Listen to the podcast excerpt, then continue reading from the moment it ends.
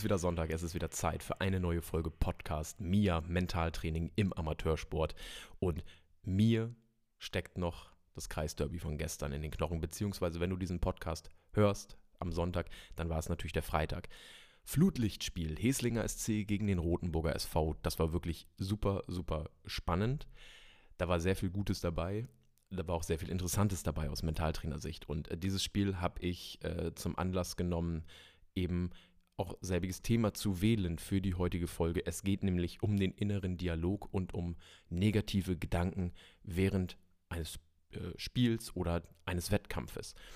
Und ich würde gerne dieses Spiel mal eben kurz so ein bisschen zusammenfassen und dir damit zeigen, warum ich auf das Thema innerer Dialog und negative Gedanken gekommen bin das war ein klassischer Schlagabtausch, ja. Also bis zur 20. Minute, 23. Minute war das so ein Hin und Her. Beide Mannschaften hatten wenig Strafraumszenen tatsächlich und dann ist, äh, ähm, ich glaube, in der 25. Minute der Heslinger SC durch Marco Schumann in Führung gegangen und es war so, so ein Stochertor, ja. Also die eine Hälfte der Tribüne hat es schon gesehen, ich saß am anderen Elf, äh, Ende der Tribüne und ähm, wie gesagt, die eine Hälfte hat schon gejubelt, die andere dachte so, Hä, was ist hier denn los, ne? Und ist er drin? Ja, er ist drin, hurra. Und man sollte meinen, dass in so einem hitzigen Derby ja, also Hesling und Rotenburg trennen, glaube ich, 30 Kilometer. Ähm, man sollte meinen, dass in so, einem Der in so einem Derby wirklich derjenige im Vorteil ist, psychologisch gesehen, der das erste Tor macht. Das war aber nicht wirklich so. Hesling ist mit 1-0 in Führung gegangen, hat das Ganze dann auch bis zur Halbzeit verwaltet und genau das ist das Stichwort. Die haben es verwaltet. Ja, Rotenburg hat versucht zu drücken, Hesling hat wieder versucht, natürlich das 2 0 zu machen. Es war wieder so ein, wieder so ein offener Schlagabtausch ganz, ganz spannend. Und ähm, nach der äh, Halbzeit kamen beide Mannschaften raus und haben genauso weitergemacht wie, wie vorher. mit, dem, mit dem Unterschied, dass ähm, die Stimmung unter den Spielern auch so ein bisschen hitziger wurde. Ja, also man hat jetzt gemerkt, Hesling muss unbedingt das 2 zu 0 schießen und äh, Rotenburg wollte natürlich den Ausgleich machen, ganz klar. Ähm, und da wurde es natürlich auch so ein bisschen giftiger aber nach wie vor, es gab dann äh, hier und da so ein paar äh, Torchancen, sowohl für den äh, Rotenburger SV als auch für den, für den HSC. Ähm, aber wirklich was, was Zählbares kam dann nicht bei raus. Und bis zu dem Zeitpunkt war das auch, hätte da alles drin sein können. Ja, das, das 1 zu 1 lag in der Luft, das 2 zu 0 lag in der Luft. Ähm, Gott weiß, was beim 1 zu 1 passiert wäre, ja. Also ich glaube, da wäre nochmal ähm, eine ganz andere Dynamik reingekommen. Das ist alles aber nur Spekulation. Entscheidend ist, was in der 80. Minute passiert ist. Da gab es nämlich einen Elfmeter für Hiesling, den äh, Kevin Rehling auch ganz souverän verwandelt hat.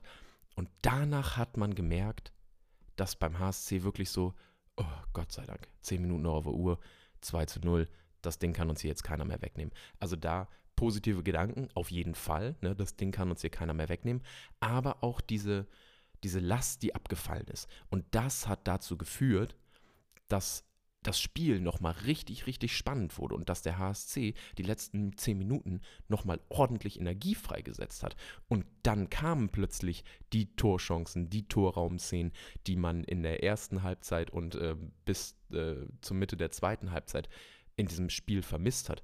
Und auch der Rotenburger SV wurde giftiger. Also erst ab diesem Moment, wo klar war, in welche Richtung das geht, sprich, wo der Druck weg ist, konnte der HSC befreit aufspielen.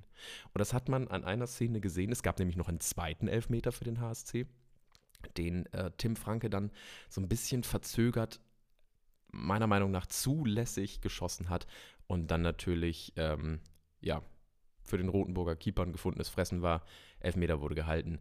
Ähm, und das war für mich spannend, weil ich gedacht habe, okay, was hat jetzt der Schütze gerade in dem Moment gedacht? Elfmeter ist natürlich eine Drucksituation, ja, für, für, für alle.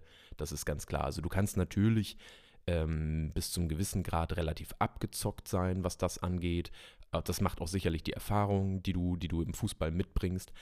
Aber es bleibt natürlich eine Drucksituation, weil die Chance, dass der Ball reingeht oder gehalten wird oder daneben geht, das ist 50-50. Ja, also entweder triffst du oder du triffst nicht. Und diese Situation erzeugt natürlich Druck. Also ich frage mich, was, was Tim Franke in dem Moment äh, gedacht hat und warum er sich für diesen verzögerten Schuss äh, entschieden hat, weil damit hätte natürlich alles klar sein können. Vielleicht war es auch genau das. Wir können ja nicht reingucken. Vielleicht war es wirklich dieses okay, ich kann jetzt alles klar machen, ich muss nur treffen. Spannend. Hesling hat 2 zu 0 gewonnen und ähm, ist damit jetzt, glaube ich, auf Platz 2 der Oberliga Niedersachsen. Äh, spielt eine ganz tolle Saison. Aber wie gesagt, ich habe mich dann auf dem äh, Heimweg gefragt, okay, was war da eigentlich mit den inneren Dialogen los? Was war vielleicht mit negativen Gedanken los, die während des Wettkampfes aufgekommen sind? Und da habe ich mir meine Gedanken zugemacht. Und die möchte ich mit dir teilen nach einer kurzen Pause. Wir sind uns, glaube ich, alle einig, dass der innere Dialog über unsere Leistung und über unser Potenzial entscheidet. Äh, es gibt nicht umsonst so Floskeln wie das Spiel oder der Wettkampf wird im Kopf entschieden. Das ist nicht nur so lapidar dahergesagt. Nein, da gibt es Studien zu, da gibt es Beobachtungen zu, ähm, Erfahrungsberichte von Athletinnen und Athleten, die einfach sagen, pass auf, bevor ich das Spiel oder den Wettkampf wirklich verloren habe, da kippt mein innerer Dialog. Äh, da gehe ich im weiteren Verlauf nochmal äh, detaillierter drauf ein. Erstmal würde ich mir aber gerne angucken, wie Selbstgespräche, also der innere Dialog überhaupt funktioniert. Du musst dir das so vorstellen. Unser Gehirn kann nur eine begrenzte Menge von Informationen verarbeiten. So. Geht nicht alles auf einmal. Wenn, wenn wir alle Eindrücke, ich habe das schon mal erzählt, wenn wir alle Eindrücke, Sinneswahrnehmungen ähm, verarbeiten würden, wahrnehmen würden allein schon, dann würden wir verrückt werden. Ja, also wenn wir ständig jedes Geräusch hören würden, wenn wir jeden Geruch wahrnehmen würden, ähm, dann ist das zu viel für uns. Sprich, Gehirn kann nur eine begrenzte Menge an Informationen, die es bekommt, verarbeiten. Und deswegen müssen wir uns im Laufe unseres Lebens, äh, um situationsangemessen handeln zu können, so, so eine Art systematische Informations- Verarbeitung entwickeln für uns. Ja, also der Kopf fängt an, halt nur adäquate Informationen auszuwählen und für diese Informationen, die es bekommt, oder auf Grundlage dieser Informationen, die es bekommt und die es als wichtig ereignet, ähm, entwickelt unser Gehirn Handlungsstrategien. Ja, also es kommt eine Info rein und unser Gehirn sagt, okay, hm, mit den Informationen könnte ich das Problem so oder so lösen. Und ähm, diese Informationen, die, diese speziell adäquat ausgewählten Informationen, die werden in Form von Gedanken verarbeitet, die unserem Handeln, also der Handlungsstrategie vorausgehen, die die Handlungsstrategie begleiten und die ihr folgen. Das kannst du dir am besten vorstellen, wenn du Beispiel Möbelaufbau. Ja, also kaufst dir einen neuen Schrank, neue Kommode, was weiß ich. Ja, und was machst du als erstes? Du hast natürlich super viele, klar, du packst aus, aber du äh, liest als erstes wahrscheinlich die Gebrauchsanweisung und suchst nach Informationen, die dir bei der Montage nützen. Also, ne, du guckst die Gebrauchsanweisung durch, dann ist da die Auflistung der Teile, die du brauchst, ähm, oder in, von dem Werkzeug, das du brauchst, die äh, Teile, die mitgeliefert sind und im Anschluss, wenn du also die Informationen gefunden hast, sprich, du guckst in der Gebrauchsanweisung Schritt 1, was muss ich machen, dann suchst du dir die Teile und dann beginnt schon dieses Denken im Kopf. So, aha, okay, ich muss jetzt diese Platte nehmen, dann brauche ich äh, zwei Schrauben und äh, hier zwei Dübel und ja, ja, klar, wenn da steht, Schraube XY muss da und da rein, dann muss ich den äh, Dübel so und so auf der gegenüberliegenden Seite platzieren. Also das sind so Gedanken, die hast du hundertprozentig schon mal gehabt, weil das sind nämlich handlungsbegleitende Gedanken. Wir sind Handlungsstrategie, ja, begleiten. Ähm, und sobald du den, den Plan gelesen und verstanden hast, dann ist auch ein Plan in deinem Kopf entstanden. Ja, also du hast alle Informationen, die du brauchst. Du hast dir ähm, deine Gedanken dazu gemacht, sprich, du hast diese Informationen verarbeitet und dann weißt du, aha, okay, jetzt weiß ich, wie ich das machen muss. Und erst dann beginnst du ja mit der, quasi mit der Verwirklichung des Plans. Also wie baue ich diesen Schrank oder diese Kommode auf? Und machst es Schritt für Schritt. So. Und auch äh, die, die, die, die einzelnen Handlungsschritte, auch die werden wieder von Gedanken begleitet. Ja, dann kommt vielleicht ein Hinweis in der Anleitung so und du denkst dir, oh, ah, okay, die Schrauben nicht so fest anziehen oder bis zum ersten Klacken, bis das einrastet. Okay, hier muss ich aufpassen, dass ich auch die richtige Schraube nehme, weil ah, die ist so ein bisschen, die sieht gleich aus, aber die ist ein bisschen kleiner als die andere. Und ähm, Du siehst auch zwischendurch, die Handlungsschritte werden wieder begleitet. Du verarbeitest also auch, auch da wieder deine, deine äh, Informationen, um eine Handlungsstrategie zu entwickeln.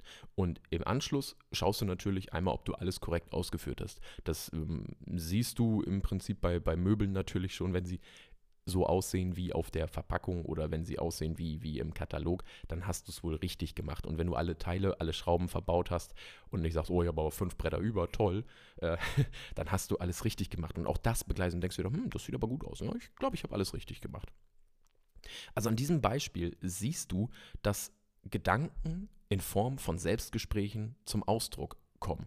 Und äh, dabei spielt es jetzt nicht wirklich eine Rolle, ob du äh, die Gedanken laut aussprichst oder ob du sie halt vor deinem geistigen Ohr nur denkst. Ja? Also, so funktionieren Selbstgespräche und das nicht nur auf abstrakter Ebene, sondern wirklich nachvollziehbar ähm, im Alltag. Und eine Sache, die du wahrscheinlich auch beobachtet hast, vielleicht auch bei dir und auch ich neige da so ein bisschen zu, ähm, je höher die Beanspruchung ist, umso intensiver ist die Intensität der Selbstgespräche. Ja? Das heißt, würde es dir jetzt nicht auf Anhieb gelingen, das Möbelstück aufzubauen und du merkst, du kommst mit deiner Handlungsstrategie nicht weiter oder so, dann kann es auch schon mal sein, dass der eine oder andere vielleicht ein bisschen zu emotional reagiert. also fluchen, schimpfen, du machst deinem Ärger Luft quasi. Ja, also auch das ist äh, so eine, natürlich so eine, so eine Ausführung von, von äh, sehr impulsiven Selbstgesprächen, aber das kommt schon mal vor. Oder im Straßenverkehr. Wer kennt es nicht? Fahr doch, es ist grün, bla bla bla. Selbstgespräche. Du weißt mittlerweile, wie sie funktionieren und das ist schon mal ein, ein super, super großer Schritt. Und ich äh, freue mich, dir gleich erzählen zu können, wie das Ganze im Sport aussieht und was Hannes Lindemann 1975 äh, damit zu tun hat, der auf dem Faltboot den Atlantik überquert hat. Und nach diesem kleinen Ausflug in den Alltag gucken wir uns jetzt mal an, wie das Ganze im Leistungssport aussieht. Denn natürlich haben auch Athletinnen und Athleten innere Dialoge, führen Selbstgespräche, haben positive oder negative Gedanken während des Wettkampfes. Und ich würde sogar so weit gehen und sagen, dass das Ganze im Leistungssport noch ein Tick intensiver ist als im Alltag, weil natürlich eine ganz andere Situation vorherrscht. Ne? Eine, eine Drucksituation, eine Wettkampfsituation. Und eine Wettkampfsituation ist ja nichts anderes als äh, dein Training, in dem du aber nur einen Versuch hast. Ja, Im Training kannst du es immer wieder machen. Da kannst du ein und dieselbe äh, Sache immer wieder probieren. Im Wettkampf hast du nur einen Versuch. Also auch eine interessante Sichtweise, ja den Wettkampf einfach als Training zu anzusehen, indem man nur einen Versuch hat. Spannend, spannend, spannend. Aber dein Sport ist ja nichts anderes, als dass du versuchst, eine Bewegung auszuführen. Und zwar korrekt. Ähm, um damit Erfolg zu haben, um dafür Punkte zu kriegen, was auch immer. Um diese Bewegung korrekt auszuführen, brauchst du Informationen, die kommen von außen, die kommen aber auch von innen und die verarbeitest du wieder in Form von Gedanken. Unsere Gedanken beeinflussen unsere Emotionen. Unsere Emotionen beeinflussen unser Handeln. Das heißt, innere Dialoge oder negative Gedanken, positive Gedanken sind also ausschlaggebend dafür, welches Handeln am Ende rauskommt. Gehen wir mal wieder zum Möbelstück zurück.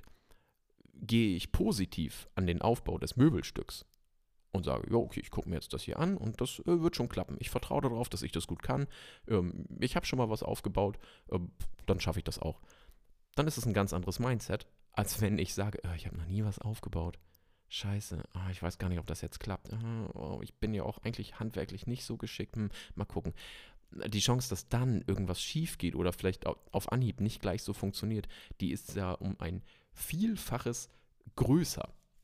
Aber wir kommen wieder zum Sport zurück, denn wir wollen natürlich gucken, welche Auswirkungen Selbstgespräche haben können. Und das haben sich auch beispielsweise Mahoney und Evener 1977 gefragt. Jetzt muss ich mal wieder eine Studie rauskramen, aber die finde ich super, super spannend, denn die beiden haben bei äh, US-Qualifikationen, äh, Olympia-Qualifikationen im Geräteturnen die Selbstgespräche von Athletinnen und Athleten vor, während und nach dem Wettkampf verglichen. Und das Ganze haben sie eingeteilt nachher in zwei Gruppen. Einmal die Athletinnen und Athleten, die sich nicht qualifiziert haben und einmal die Athletinnen und Athleten, die sich qualifiziert haben. Was dabei herauskam, kannst du dir vielleicht schon denken, denn die nicht qualifizierten Athletinnen und Athleten, die sprachen zum Beispiel eher von Versagen, Selbstzweifeln und Ängsten. Und äh, die Athletinnen und Athleten, die sich qualifiziert haben, die haben eher von zuversichtlichen Gedanken berichtet. Und da kommt wieder mein, mein äh, Lieblingsspruch zum Tragen, Sieger zweifeln nicht, Zweifler siegen nicht. Was im Umkehrschluss für dich bedeutet, wenn du lernst, nicht an dir und deinen Fähigkeiten zu zweifeln, Stichwort innerer Dialog, Selbstgesprächsregulation, kannst du ein Sieger sein. Ja, so einfach ist das. Und Hannes Lindemann hat das ähnlich beschrieben. Hannes Lindemann, Dr. Hannes Lindemann hat äh, zweimal den Atlantik überquert, wenn ich das richtig weiß. Einmal hat er es auf jeden Fall geschafft. Und ähm, beim ersten Mal hat er berichtet, ist er umgekehrt, weil er gesagt hat, hm, ich glaube, ich schaffe das doch nicht. Also er hat berichtet, bevor er überhaupt umgekehrt ist, bevor er sich dazu entschieden hat, jetzt mit seinem Boot umzudrehen und diese Atlantiküberquerung nicht zu machen, ist sein innerer Dialog gekippt. Er hat es dann 1975 geschafft in einem Faltboot und äh, ganz spannend war, wie er sich darauf vorbereitet hat. Ein halbes Jahr bevor er äh, diese Reise angetreten ist, hat er sich dreimal am Tag fast schon mantramäßig äh, immer gesagt, ich schaffe es, ich schaffe es, ich schaffe es. Also, er hat sich Motivierungstechniken gesucht, Techniken zur Selbstgesprächsregulation, bis er sich irgendwann eingeredet hat, dass er das natürlich schafft. Dass es gar kein Problem ist. Und es ist super, super interessant. Es gibt einige Videos über ähm, Hannes Lindemann, ähm, auch in, in gehobenem Alter, könnt ihr euch auf YouTube angucken. Also es lohnt sich wirklich, ähm, bei ihm mal zu schauen, wie, wie sein Mindset war. Und wir reden hier wirklich von 1975. Die Studie von vorhin war von 1977. Also dieses Thema Mentaltraining im Leistungssport, das ist schon viel, viel älter, als es jetzt beispielsweise neulich bei Olympia so groß Thema war, wo alle gesagt haben, oh, Mentaltraining, toll, was ist das denn für eine tolle neue Sache? Nein, nein, nein, das gibt es schon ganz, ganz lange. Und äh, da profitieren Sportlerinnen und Sportler schon ganz, ganz lange von. Und deswegen sage ich immer, ist es umso wichtiger, sich seinen, seinen inneren Dialog anzugucken und sich seinen Gedanken bewusst zu werden, um halt wirklich sein volles sportliches Leistungspotenzial abrufen zu können. Und das Thema Selbstgesprächsregulation habe ich eben schon mal angesprochen. Deswegen gucken wir uns jetzt mal so ein paar ja, Techniken an, würde ich sagen. Ein paar Selbstgesprächsregulationstechniken. Nach einer kurzen Pause. Und wir starten gleich mit einem Klassiker. Selbstmotivierungstechnik. Wir hatten es eben schon bei Hannes Lindemann, der sich wirklich über ein halbes Jahr lang vorbereitet hat, immer wieder Selbstanweisungen gegeben hat. Und das ist wirklich der Klassiker, wenn es wirklich darum geht, einen inneren Schweinehund zu überwinden. Sprich im Wettkampf, im Spiel, aber auch im Alltag. Ähm, nochmal die letzten Leistungsreserven hervorzurufen. Und das kennst du mit, mit, mit Anweisungen wie, come on, raff dich auf, los, jetzt ne, nochmal richtig ran, du schaffst das. Das sind alles so Selbstanweisungen, die du dir während eines Wettkampfes, während eines Spiels oder eben auch im Alltag geben kannst, um nochmal so das letzte Quäntchen Leistung hervorzuholen und den Unterschied zu machen. Ja, es geht ja im Wettkampf immer darum, den Unterschied zu machen. Und das funktioniert mit, mit Selbstanweisung, aber auch im Team. Ja, im Fußball sieht man das, wie sich Spieler gegenseitig motivieren. Nochmal, hey Jungs, wach bleiben, hey Mädels, komm, auf geht's und äh, jetzt noch ein Tor nachschieben und gleich drücken. Ähm, das pusht einfach. Natürlich. Es macht ja nichts anderes, als dass es dich, als dass es dich pusht. Und ähm, genauso ist es auch mit dem, mit dem Vergegenwärtigen deiner, deiner eigenen Fähigkeiten. Ja? Also, dass du dir vor dem Wettkampf, vor dem Spiel sagst, hey, ich habe besser trainiert als mein Gegner, ich bin besser vorbereitet, ich habe diese Woche vielleicht noch meine Extraschicht eingelegt. Und genau das würde den Unterschied machen. Und das sind so Dinge, Selbstmotivierungstechnik, tolles Thema, weil äh, du das wirklich von, von heute auf morgen in deinen Trainingsalltag integrieren kannst. Natürlich, und das ist das Schöne beim Mentaltraining, ähm, du brauchst keine wirklichen Grundvoraussetzungen, weil du alles Step by Step erlernen kannst. Aber du musst natürlich eine Kontinuität in dein Training bringen und dein Mentaltraining auch als Standard deines Trainings ansehen. Und ich würde sogar so weit gehen, dass wenn du Selbstmotivierungstechniken benutzt, dass du sie täglich üben musst.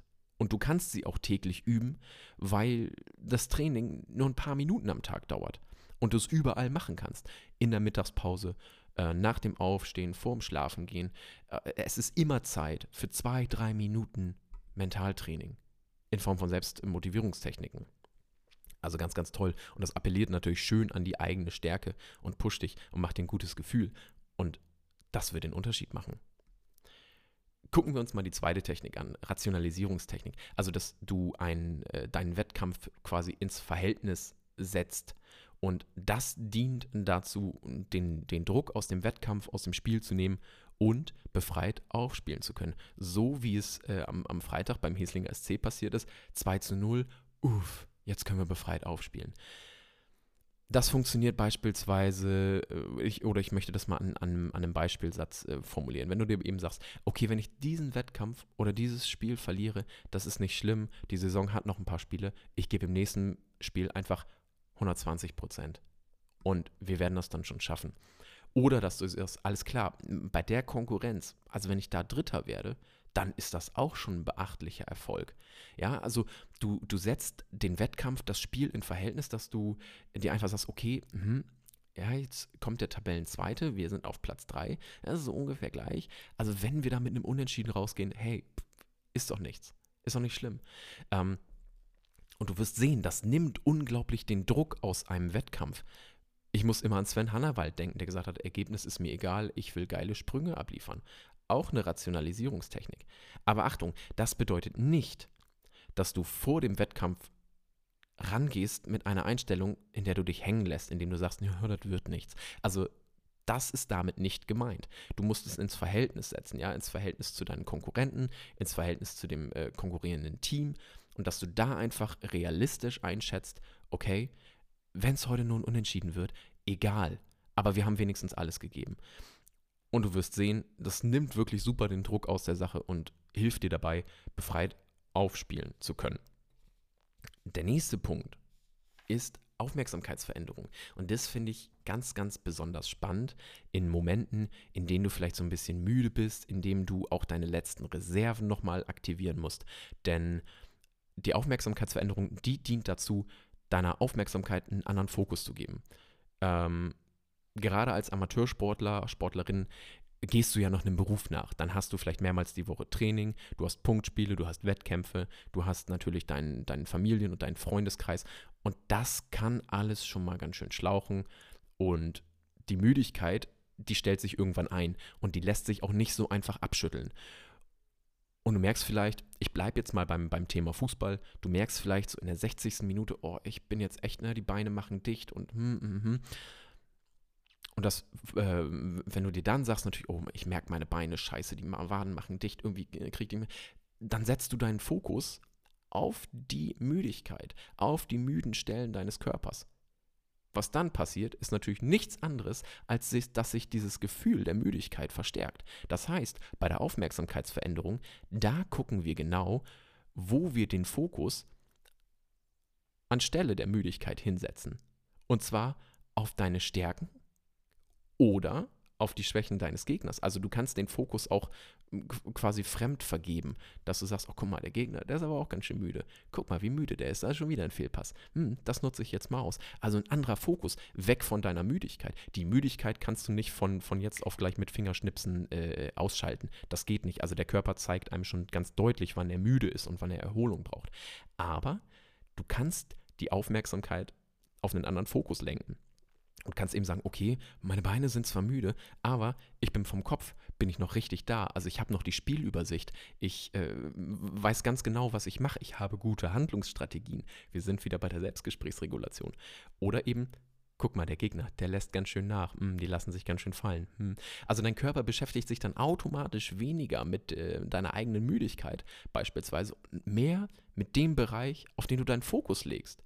Und das Ganze ist natürlich auch wieder ein Übungsprozess, wie mit der Selbstmotivierung, wie mit der Rationalisierung. Und das geht natürlich, also der, der Erfolg die, dieser Aufmerksamkeitsveränderung ist natürlich deutlich höher, wenn du schon bei diesem ganzen Thema Aufmerksamkeitsregulation so ein bisschen geübt bist.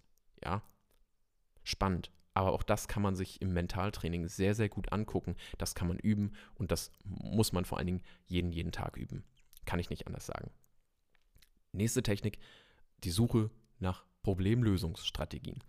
Also kurz, du spielst in Gedanken mehrere Szenarien durch, wie du dein Problem äh, lösen könntest und überlegst dir dann, welche Folgen diese Lösung für dein Handeln haben. Das kannst du vor einem Wettkampf machen. Das ist ganz cool, weil auf diese Weise kannst du dich quasi in Ruhe ausprobieren und für dich die beste Lösung suchen. Ähm, oft musst du dir vorstellen, werden Selbstgespräche halt geführt, die eine negative Auswirkung auf dein Handeln haben. Ja, also dass Athletinnen und Athleten sich nach Fehlern in Gedanken selbst äh, beschimpfen, daran hängen bleiben und so halt ähm, ja ihren eigenen Misserfolg quasi herbeiführen.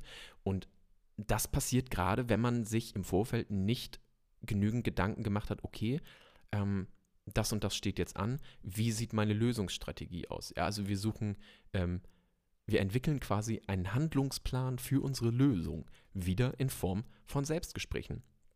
Beispiel, du stehst als äh, Fußballer, Fußballerin am Elfmeterpunkt und ähm, denkst über alles nach, was passieren könnte. Ja, vor allen Dingen denkst du drüber nach, was passiert, wenn du daneben schießt. Bleiben wir jetzt mal bei dem negativen Beispiel, um das zu verdeutlichen. Ja, oder wenn der Schuss gehalten wird, dann malst du dir vielleicht schon die Konsequenzen aus. Ja, das ist Fehlschuss, das spielentscheidender Elfmeter vielleicht gewesen. Ähm, dein Trainer, deine Trainerin wird dich vielleicht nicht mehr aufstellen und jemand anders dem Vorzug geben. Äh, das Publikum wird dich vielleicht ausbuhen. Also wir, wir, wir sind dann ja sehr, sehr dystopisch in unseren Gedanken, was alles passieren kann. Und du konzentrierst dich dann in dem Moment auf alles andere, aber nicht mehr auf die korrekte Ausführung des Schusses.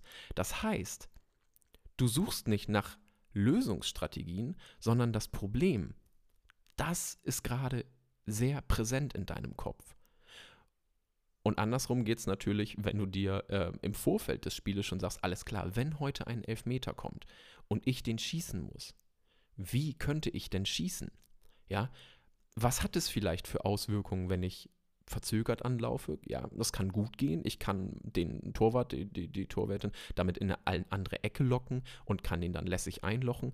Soll ich voll raufballern? Ja gut, dann könnte er daneben gehen. Also du merkst, wenn du dir diese Gedanken im Vorfeld machst und nach Lösungsstrategien suchst und abwägst, welche Lösungsstrategie jetzt die beste ist, dann ist der, der, der, der, ähm, der Punkt nachher ähm, die Chance, das wollte ich sagen, pardon. Also dann, dann ist die, die, die Chance, dass du am Elfmeterpunkt stehst und schon einen Handlungsplan hast und eine Lösungsstrategie, die ist viel, viel größer. Und dann grübelst du in dem Moment nicht, weil du ja genau weißt, was du machst. Ja? Kapisch? Also das Führen von, von positiven inneren Dialogen muss wirklich systematisch trainiert werden. Und ich habe dir jetzt vier Techniken vorgestellt. Es gibt da noch eine ganze Reihe mehr, aber das sind wirklich die, die, die vier äh, prominentesten, mit denen ich auch sehr, sehr gerne arbeite. Und dieses Training, um, um Selbstgespräche positiv zu führen, um innere Dialoge positiv zu führen, das muss wirklich deines äh, ein Bestandteil deines täglichen Trainings werden. Und die Betonung liegt hier wirklich auf täglich nimm das doch in deinen Trainingsalltag mit auf. Ja? Und es geht dabei nicht darum, irgendwelche äh, unrealistischen Szenarien zu imaginieren, sondern deine eigene Leistung oder deine eigenen Leistungsmöglichkeiten realistisch durchspielen zu können. Und damit sind wir auch schon am Ende der heutigen Folge angekommen und ich habe wieder wirklich sehr, sehr viel Spaß gehabt dabei. Ähm, viele tolle Bereiche beleuchtet. Wir haben uns erstmal angeguckt, wie Selbstgespräche überhaupt funktionieren. Ja, also was da im Kopf passiert. Stichwort Informationsverarbeitung, Handlungsstrategien entwickeln. Ähm, wir hatten einige tolle Beispiele, an denen wir gesehen haben, was Selbstgespräche auslösen können. Ich bin immer noch ähm, begeistert von, von, von Hannes Lindemann, äh, der da eben von, von seiner Atlantiküberquerung berichtet hat, von der Studie von äh, Mahoney und Evaner, die äh, eben ausgewertet haben, was Selbstgespräche im Sport unmittelbar auswirken können. Und wir sind uns doch einig. Und deswegen war das für mich so ein, so ein, so ein, so ein, so ein Game Changer, als ich diese, von diesen Studien und diesen Berichten gelesen habe, wo ich gedacht habe, ja, natürlich, es hängt doch alles zusammen. Es ist doch so einfach. Und es ist auch so einfach, damit zu beginnen, daran zu arbeiten. Und wir sind uns doch einig, wenn, wenn ich sage, unsere Gedanken beeinflussen unsere Emotionen und unsere Emotionen beeinflussen unser Handeln. Also deine mentale Verfassung, die wirkt sich unmittelbar auf deine physische Verfassung aus. Und wenn wir Kognition, also Gedanken und Emotionen betrachten, dann müssen wir das immer als Einheit machen. Das hängt zusammen, das ist ein System, wie so eine Symbiose. Das, äh, wenn sich ein Bereich verändert, dann hat das auch Auswirkungen auf den anderen Bereich, positiv als auch negativ. Also kannst du jetzt entscheiden, möchtest du positive Gedanken, die sich positiv auf deine Emotionen auswirken? Und mit diesen positiven Emotionen äh, entwickelst du positive Handlungsstrategien oder möchtest du weiter zweifeln? Sieger zweifeln nicht, Zweifler siegen nicht. Es ist, es ist mein Lieblingsspruch, es stimmt einfach. Ich bin, von diesem Spruch bin ich sehr überzeugt. Der kriegt das Prädikat besonders wertvoll. Ähm, also, Spoiler, wir wollen natürlich das Positive nutzen, indem wir an deiner mentalen Stärke arbeiten. Und da hast du für den Wettkampf verschiedenste Methoden. Ja, also im, im Mentaltraining sprechen wir sowieso vom Methodenbuffet. So wie wir als Mensch alle unterschiedlich sind und unterschiedlich lernen, so gibt es auch unterschiedliche Methoden. Also es wird Methoden geben, die sind besser für dich geeignet. Manche sind sehr, sehr gut für dich geeignet. Andere wiederum überhaupt nicht. Ja, das heißt, im Mentaltraining probieren wir uns durch, bis wir das Richtige für dich gefunden haben. Und deswegen sage ich, ist das Ganze ein Prozess. Du kannst auch, wenn du mit Mentaltraining anfängst, sagst du, oh, die und die Methode, so kann ich das gut machen. Nach einem halben Jahr sagst du, hm, also die Methode, die ich zum Anfang hatte, die ist jetzt für mich gar nicht mehr geeignet, weil ich schon einen Schritt weiter bin. Ja? Also auch das ist ein Prozess, das verändert sich. Und ich möchte dir jetzt nochmal für den Wettkampf, für das nächste Spiel so ein paar Tipps mit an die Hand geben, die du sofort umsetzen kannst. Äh, eine Sache ist der Wettkampfblick. Das hast du bei Olympia vielleicht schon mal beobachtet, dass äh, Athletinnen und Athleten dann mit, mit entschlossenem, zuversichtlichen Blick stehen und einfach so, so, so ein positives Gefühl von Stärke ausstrahlen oder ein Siegerlächeln. Denn das Lächeln ist unmittelbar mit einem positiven Effekt in unserem Gehirn verknüpft. Lächeln, Lachen hat eine positive Assoziation in unserem Gehirn. Das heißt, leg dir doch ein Siegerlächeln zu. Steh doch auf dem Platz, lächel und zeige einfach diese, diese, diese positive Grundeinstellung, die du hast. Denn das wird definitiv eine äh, positive Auswirkung auf deine gesamte psychische Verfassung haben. Vor dem Wettkampf auch gerne genommen kontrollierte Atemübung. Ja, das bietet einfach so einen Sofort-Entspannungseffekt, äh, sorgt für einen klaren Kopf und wenn du einen klaren Kopf hast, kannst du befreit aufspielen.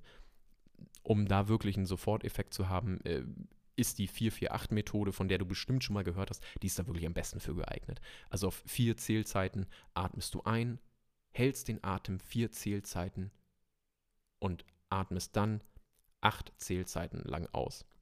Das ist Schöne, das ist das Schöne wirklich, das hat so einen Sofort-Entspannungseffekt. Der Puls fährt runter. Das ist aber nicht so, dass du dich äh, komplett entspannst, also dass du keine Aktivierung mehr während des Wettkampfes hast. Äh, wir haben auch schon mal über die richtige Aktivierung gesprochen, ja, ähm, sondern es hilft einfach so ein bisschen den, den Druck abzulassen und entspannt in den Wettkampf zu gehen. Abschließend möchte ich sagen, dass positive Selbstgespräche, und das ist eigentlich, finde ich, das Beste daran, gerade wenn du äh, Mannschaftssportler bist, aber natürlich auch im Individualsport, da kannst du deine Teamkolleginnen und Kolleginnen, kannst du damit wirklich anstecken. Also mit deiner positiven Grundeinstellung. Denn, also genau wie du dein Gehirn ähm, mit, mit vielen positiven Gedanken fluten kannst und dass das eben äh, ja, ja, positiv auf, auf, darauf reagiert, auf diese Gedanken, ändert sich dann auch deine Ausstrahlung, ja, deine ganze Zuversicht. Und das merken natürlich deine Teamkolleginnen und das wirkt sich auch auf die aus, indem die eben sagen, alles klar, guck mal, wie der drauf ist, der hat richtig Bock.